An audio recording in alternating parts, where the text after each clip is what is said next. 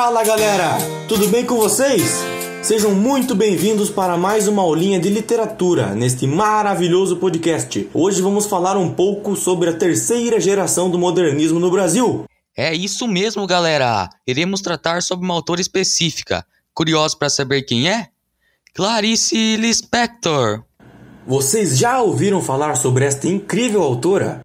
Não há problema, pois hoje estamos aqui para ensinar vocês um pouco sobre a história dela e todo o fantástico conteúdo que ela deixou para nós em seus longos anos de carreira. Então se acomode no local onde você está, fique à vontade e vamos para mais uma aventura no mundo da literatura, pessoal!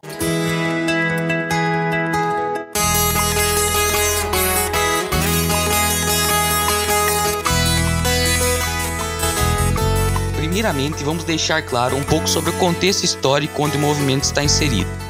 Clarice Lispector faz parte da terceira geração do modernismo brasileiro, ou também chamado de Geração de 45. Esse movimento começa em 1945. Ah, sério? Que começasse em 1940. Brincadeiras à parte, ele começa em 1945 e se estende até cerca de 1980. Mas nesse período, o que será que está acontecendo no mundo afora? Bom, é o seguinte: o planeta acabará de ficar mais tranquilo após o fim da Segunda Guerra Mundial, dando início à Guerra Fria e à corrida armamentista. E no Brasil, o que está acontecendo então? No Brasil é o seguinte: está chegando o fim da ditadura Vargas e as pessoas estão sentindo necessidade de uma renovação, de algo novo. E eles começam a pensar também na modernização e industrialização do país. Mas afinal, quem que foi Clarice Lispector?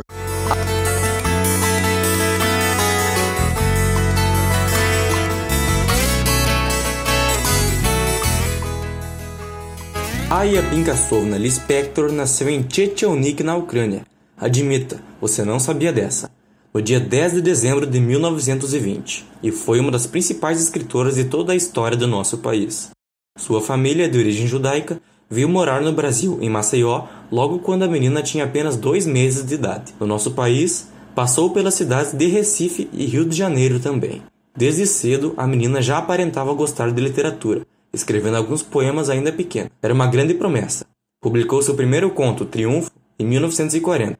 Três anos depois, formou-se em Direito no mesmo ano em que se casou com o diplomata Mauri Gurgel Valente, com quem teve dois filhos.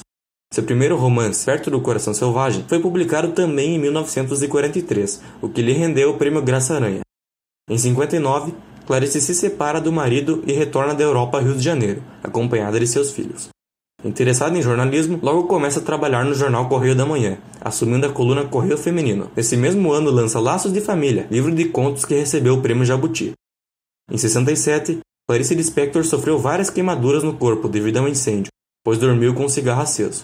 No ano seguinte, publica Crônicas no Jornal do Brasil. Era considerada uma pessoa difícil.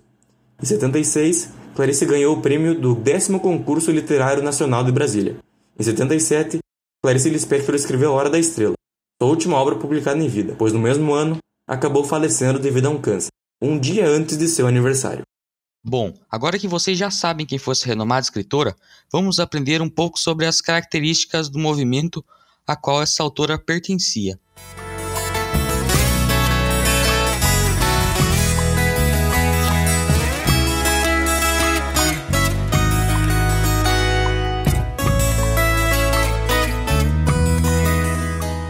Esse movimento é caracterizado pela forte utilização da prosa. Mas então o que foi publicado nesse período? Bom, foram publicados diversos tipos de obras, como contos, crônicas e romances.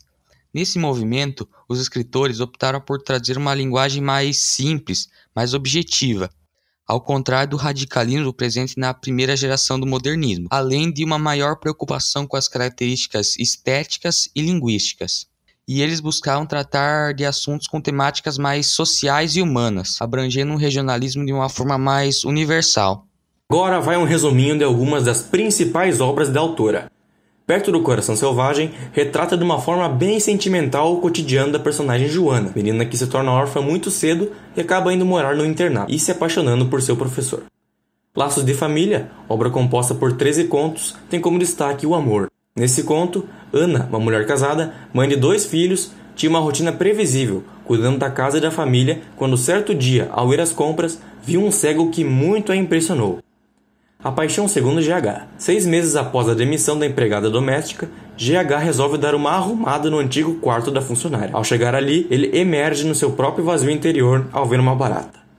A Hora da Estrela, último romance publicado por Clarice e também um dos mais conhecidos, narra a vida de Macabea, moça nordestina que vive uma vida sem importância e insignificante, até conhecer um rapaz chamado Olímpico de Jesus. Bom, para finalizar, agora vou contar sobre as principais características das obras de Clarice Lispector. A obra da autora tem uma perspectiva bastante intimista, ou seja, revela muito do sentimento dos personagens. As narrativas da escritora costumam tratar de questões do dia a dia, questões cotidianas, que aparentam ser comuns, mas acabam se tornando muito profundas por ela trazer descrições psicológicas complexas. Em algumas obras, a autora descreve um pouco do que viveu, como se fosse uma autobiografia. É, outra característica marcante é a presença de narradores em primeira pessoa. Olhem só um trecho da obra A Paixão segundo GH. Renda-se como eu me rendi. Mergulhe no que você não conhece como eu mergulhei. Não se preocupe em entender, viver ultrapassar qualquer entendimento. Galera, parece que chegamos ao fim do nosso podcast. Passou muito rápido, não? Espero que tenha absorvido tudo o que passamos para vocês. Confessem, é fácil, não é? Até mais, pessoal! Valeu, galera!